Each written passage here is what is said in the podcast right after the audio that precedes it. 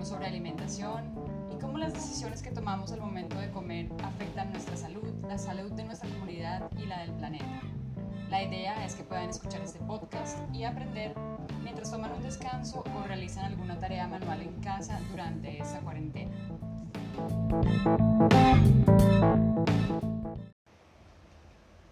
Esta semana hablaremos acerca de las proteínas, qué son, por qué son tan importantes para nuestro organismo, en qué alimento las encontramos y qué cantidad necesitamos. Para comenzar nuestro episodio y antes de ahondar en el tema de las proteínas, hablemos un poco acerca de la nutrición, esa emocionante ciencia que estudia cómo el cuerpo utiliza la comida, todo lo que ingerimos y bebemos para construir órganos, tejidos y células y así llevar a cabo las funciones que nos mantienen vivos. Pues bien, la nutrición estudia la comida y su relación con el organismo. Pero ¿qué es la comida? Cuando miras tu nevera o tu plato, ¿qué ves? Probablemente cosas ricas que te van a saciar el hambre o a producir satisfacción, placer. Además de eso, la comida desde el punto de vista de la nutrición es energía y nutrientes. La comida es energía. Produce calor cuando es metabolizada en las células del cuerpo. Ese calor producido se puede contar en calorías. La comida también es nutrientes. Los nutrientes son sustancias químicas usadas por el cuerpo para mantener la vida, el crecimiento y la reparación. Los nutrientes son necesarios para que las células realicen reacciones químicas esenciales, como por ejemplo utilizar el zinc o la vitamina D para poner en funcionamiento el sistema inmune del organismo. Los seres humanos necesitamos consumir algunos nutrientes en grandes cantidades. A estos se les llama macronutrientes y son tres, carbohidratos, proteínas y grasas. Podemos medir los macronutrientes en gramos. Hay otros nutrientes que el cuerpo humano necesita en cantidades pequeñitas, pero no porque sean pequeñitas dejan de ser cruciales. Estos son los micronutrientes. Allí encontramos a las vitaminas y los minerales. Utilizamos los miligramos, la milésima parte de un gramo, o los microgramos, la millonésima parte de un gramo, para medir las vitaminas y los minerales que consumimos. Ahora que sabemos que las proteínas son uno de los macronutrientes que requiere el organismo humano para la vida, veamos qué son las proteínas y de dónde vienen.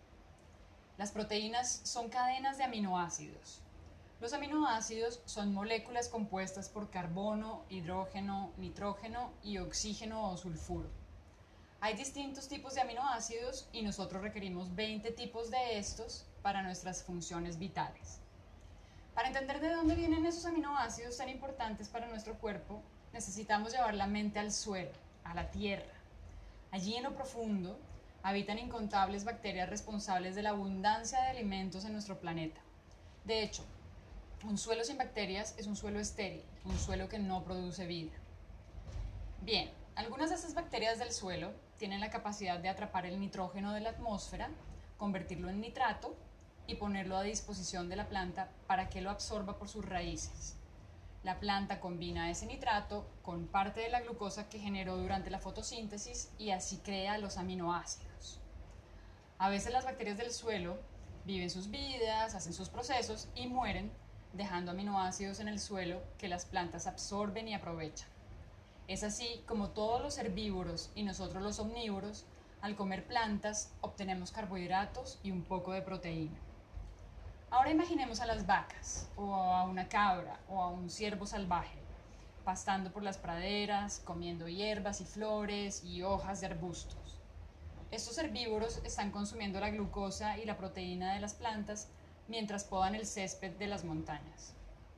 Y mientras recorren el paisaje durante horas, van realizando un tipo de digestión especializada que les permite convertir esa hierba en una masa fibrosa que alimenta a las bacterias que viven en uno de sus estómagos.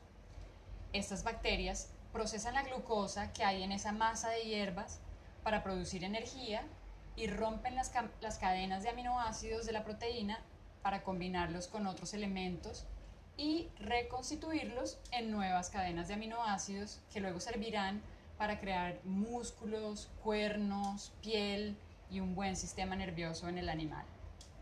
Los herbívoros son especialistas en transformar la proteína presente en las plantas en nueva y mucha proteína que ahora va a estar presente en sus músculos y otras partes del cuerpo. Nosotros, que somos omnívoros, podemos aprovechar una parte de las proteínas que se encuentran en las plantas, pero somos mejores para utilizar las proteínas de los músculos y órganos de los herbívoros. Sí, lo sé. Este es el momento en el cual nuestros amigos vegetarianos y veganos se preparan para debatir lo que acabo de decir. Por las consecuencias éticas y ambientales de la manera como criamos y procesamos a los animales que nos comemos en busca de esta proteína, yo quisiera que nosotros, Homo sapiens sapiens, fuéramos herbívoros. De hecho, fui vegetariana, pescatoriana y una vegana bastante mediocre, alternativamente durante unos ocho años de mi vida, principalmente porque estoy en desacuerdo con la manera cruel de producir industrialmente animales para el consumo. Pero quiero ser transparente ahora consumo proteínas de fuente animal porque la investigación que hago en torno al tema de los alimentos, mi experiencia propia y las reflexiones que he hecho en torno a este tema me indican que para mi organismo es mejor una dieta omnívora y que puedo luchar por un tratamiento digno de los animales desde otros frentes, como por ejemplo apoyando a aquellos campesinos que crían animales en condiciones de pastoreo y buenas prácticas de tratamiento. Ese tema apasionante, que genera un debate muy importante, lo vamos a dejar para otro día. Por ahora, es necesario que nos concentremos en lo que la ciencia nos dice acerca de las proteínas de acuerdo a una gran cantidad de investigación reciente. Vamos entonces a hablar acerca de los tipos de proteína que podemos consumir, sus características y cómo nuestro organismo la asimila. Podemos consumir proteínas de origen vegetal y proteínas de origen animal. Ambos tipos de proteína están constituidos por distintos aminoácidos dispuestos en una cadena. La labor de nuestro sistema digestivo es romper esa cadena para liberar los aminoácidos utilizando unas moléculas llamadas enzimas y luego, gracias a otro tipo de enzimas, tomar esos aminoácidos y organizarlos en nuevas combinaciones para que puedan convertirse en músculo, piel, uñas, células o neurotransmisores. Dijimos antes que necesitamos 20 tipos de aminoácidos para realizar todas las funciones de construcción de músculo, tejidos, cartílago, huesos, piel y sangre. También para crear enzimas, hormonas y los químicos que transmiten las señales entre las neuronas. Así que proveer al organismo de esos 20 aminoácidos es de gran importancia. De esos 20 aminoácidos, 11 son no esenciales, es decir, que los podemos construir a partir de sustancias que ya hay en nuestro organismo. Y nueve son aminoácidos esenciales. Esto quiere decir que solo los podemos obtener si los alimentos que comemos los llevan. Los 20 aminoácidos son importantes, pero los nueve esenciales cumplen un papel especialmente clave en unos procesos que se denominan la señalización anabólica y la síntesis de proteína muscular que son el mecanismo que utiliza nuestro cuerpo para comunicarle a los músculos que deben crecer y el mecanismo para producir proteína con el objetivo de reparar músculos. Entonces, si no consumimos los nueve aminoácidos esenciales o los consumimos en poca cantidad, nuestro proceso de crecimiento y reparación muscular es menos efectivo. ¿Dónde encontramos estos nueve aminoácidos esenciales? Los podemos obtener completos, es decir, todos juntos y en buena cantidad, al consumir la carne de los animales, los huevos y los lácteos, o incompletos y en menor cantidad al consumir proteína de origen vegetal. La soya, la quinoa y el amaranto son excepciones a esta regla, pues contienen los nueve aminoácidos esenciales todos juntos. Tradicionalmente la cocina de muchas culturas ofrece platos con combinaciones como el arroz con frijolito, o unos taquitos de tortilla de maíz con frijol refrito o hummus hecho con garbanzo y acompañado con pantita de trigo. Esas combinaciones crean un alimento con los nueve aminoácidos esenciales. Por ejemplo, el arroz es pobre en uno de los aminoácidos esenciales que se llama lisina, pero es rico en metionina. Los frijoles, acompañantes de ese arroz, son altos en lisina, pero no tienen metionina. Así que es posible obtener los nueve aminoácidos esenciales al mezclar cereales y leguminosas en un mismo plato. Sin embargo, además de considerar el perfil de aminoácidos de un alimento o de un plato, es decir, qué aminoácidos tiene, es importante considerar la cantidad de aminoácidos que dicho alimento aporta y qué tanto puede nuestro organismo aprovechar ese contenido de aminoácidos. A esta proporción del nutriente que puede ser digerida y absorbida por el organismo se le llama biodisponibilidad.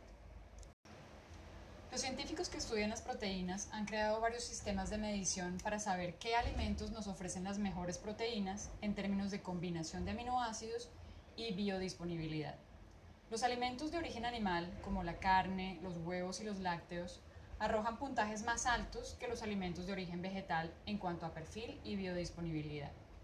Es decir, gramo por gramo, obtenemos más proteínas de un alimento de origen animal que de un alimento de origen vegetal. Por ejemplo, si comemos 100 gramos de carne de res, obtenemos 36 gramos de proteína.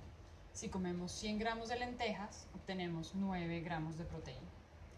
Aparte de la ventaja que tienen las proteínas de origen animal sobre las de origen vegetal en cuanto a cantidad de proteína neta disponible, es muy importante para quienes son vegetarianos o veganos tener en cuenta que hay algunos micronutrientes que no se pueden obtener de las plantas, como es el caso de la vitamina B12, o por ejemplo que hay vitaminas como la A, que son más fáciles de asimilar por nuestro cuerpo cuando provienen de fuentes animales en forma de retinol, mientras que cuando lo obtenemos de los vegetales se presenta en forma de beta-caroteno, el cual nosotros después debemos convertir en retinol y para ello debemos acompañarlo de grasas y tener en cuenta que algunas personas no pueden realizar muy bien esa conversión a causa de factores genéticos.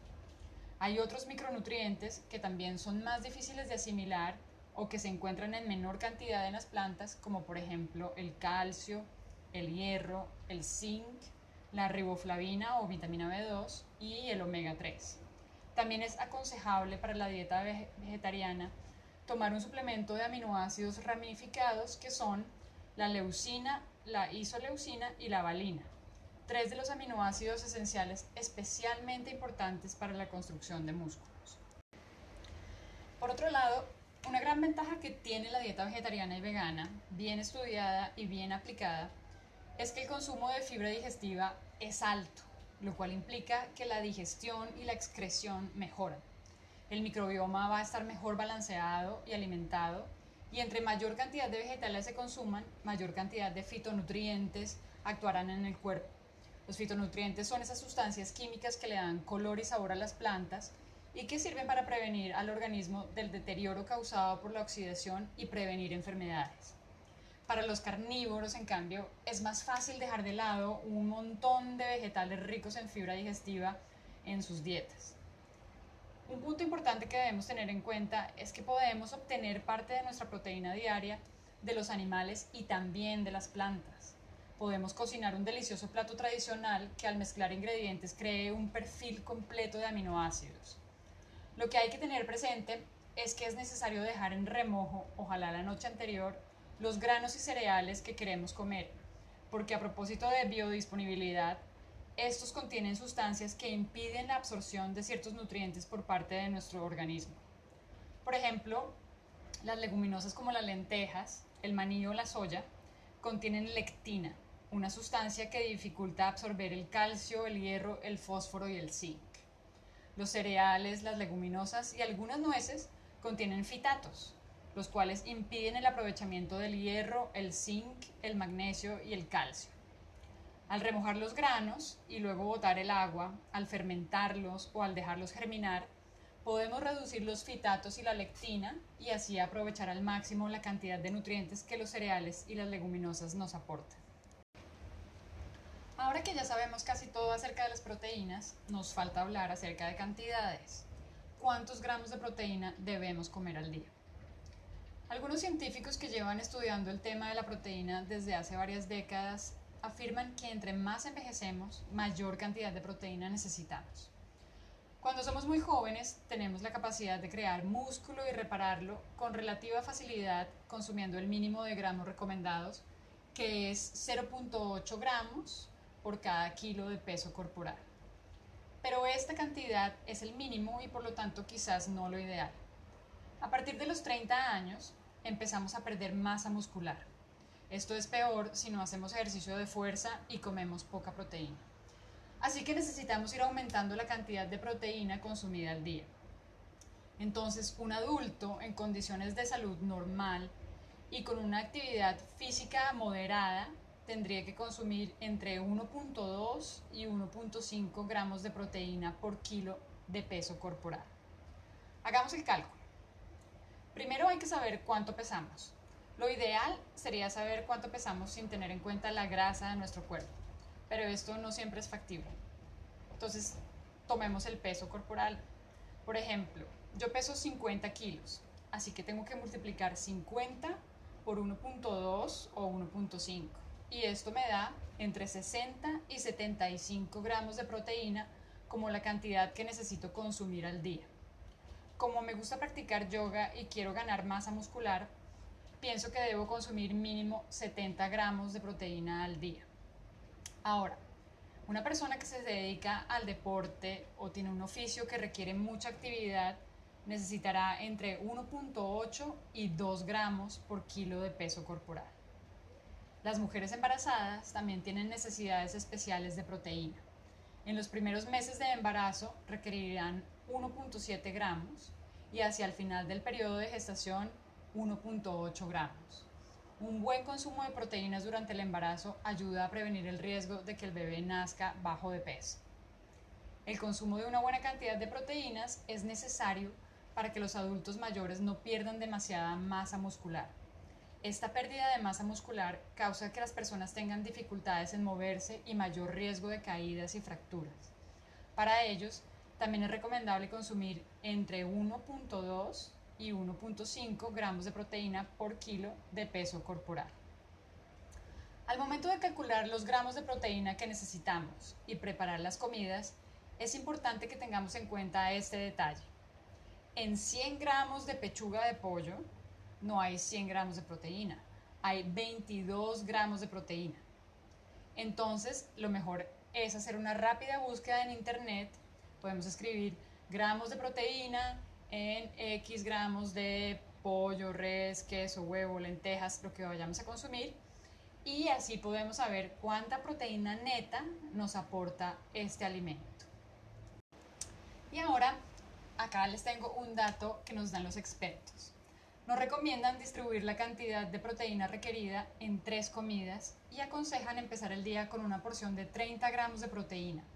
Ojalá esta proteína con buen contenido de uno de los aminoácidos esenciales llamado leucina, para que nuestro organismo comience temprano a construir y reparar músculo. ¿Qué alimentos son ricos en leucina? El pollo, la res, el cerdo, el pescado, la leche, los quesos blancos y maduros, los huevos. En cuanto a vegetales, las semillas de auyama o calabaza, las semillas de chía y de linaza, el tofu, los brotes o germinados de las leguminosas cocinados, las espinacas y la espirulina son buenas fuentes de leucina, aunque en menor cantidad que las fuentes animales. Como vemos, para seguir la recomendación de los expertos, un desayuno que promueva el crecimiento y mantenimiento de la proteína en nuestro cuerpo, incluyendo a nuestros neurotransmisores, dista muchísimo del plato con tostadas y mermelada o del tazón de cereales azucarados que tanto nos han promovido como una buena primera comida del día. Parece que llegó la hora de replantearse el desayuno. Bien, vamos llegando al final de este episodio de la revolución de la comida, pero antes de terminar veamos un par de datos bien interesantes que encontré en el libro ¿Qué carajos debo comer? del Dr. Mark Hyman muy recomendado para quienes quieran explorar el fascinante mundo de la nutrición. Hemos oído muchas veces que la carne de res es perjudicial para la salud y esto debido a que, por un lado, la carne de res y de otros animales tiene un alto contenido de grasa saturada que nos puede causar enfermedades cardiovasculares. Por otro lado, hemos oído, porque verlo es bien difícil, que a los animales criados para el consumo se les inyecta toda clase de hormonas y antibióticos que terminan llegando a nuestro organismo cuando los consumimos y crea problemas en nuestro metabolismo y sistema inmune. Ante estas preocupaciones, el Dr. Hyman, respaldado por múltiples estudios, nos dice que si bien se ha dicho desde los años 70 que la grasa saturada de la carne, los huevos y la tocineta era la principal sospechosa de causar enfermedades coronarias, de ese tiempo para acá, múltiples estudios y observaciones revelan que las enfermedades coronarias no son causadas solo por la grasa saturada, sino que hay otros factores que influyen poderosamente, como la inflamación, los niveles de azúcar en la sangre o los triglicéridos. Se sabe hoy en día que si bien algunos tipos de grasa saturada de los alimentos de origen animal incrementan el colesterol malo, entre comillas, LDL, la grasa saturada también aumenta los niveles de colesterol bueno, HDL, que protege al corazón. Se sabe hoy en día que son más bien los carbohidratos como la papa, el pan y los cereales los que más promueven las enfermedades cardíacas. Esta es una gran noticia Quiere decir que no tenemos que temerle a comer carne o huevos en sus justas proporciones, pero tampoco quiere decir que vayamos a exagerar y llenar nuestros platos de chicharrón y otras delicias todos los días. En cuanto a la preocupación por el consumo de carne de animales que han sido engordados a punta de hormonas, antibióticos y alimentos para los cuales no están hechos sus sistemas digestivos, la opción que tenemos por el momento es hacer un gran esfuerzo, sí, por tratar en lo posible de conseguir carne de animales que han sido criados en condiciones dignas, que no hayan estado todas sus vidas en jaulas, es decir, que hayan sido animales de pastoreo y por lo tanto hayan tenido la oportunidad de alimentarse de hierba y de lo que están diseñados para comer. En Colombia aún no es posible ir a un supermercado y encontrar este tipo de carne, pero hay muchos campesinos que crían a sus animales de manera que estos lleven una buena vida y a la vez contribuyen a mantener el equilibrio ambiental con buenos sistemas de silvopastoreo. Si nosotros como consumidores apoyamos este tipo de productos, en un tiempo se convertirán en una opción de alimentación para muchas más personas y de trabajo digno y responsable para más campesinos. Muy bien, espero que el contenido de este episodio haya logrado despejar dudas y aportar nuevo conocimiento que se pueda aplicar en sus dietas. Las proteínas han sido desde siempre un componente clave en la nutrición de nuestra especie y cuando comprendemos cuál es el papel que cumplen en nuestro organismo y cómo podemos consumirlas de manera más eficaz, encontramos en ellas a unas aliadas para nuestra salud y una buena vejez. Los invito entonces a buscar buenas fuentes de proteína, ojalá de animales de pastoreo y de plantas deliciosas, a calcular la cantidad de proteína que requieran consumir diariamente de acuerdo a sus edades, etapas de la vida y niveles de actividad física, a pensar en ricos y proteicos desayunos que les permitan empezar el día manteniendo y creando músculos. Nos vemos pronto en un nuevo episodio de La Revolución de la Comida, en donde hablaremos acerca de las grasas, otro macronutriente apasionante envuelto en mitos y leyendas y del cual hay mucho por aprender si queremos tener la mejor salud a través de la alimentación.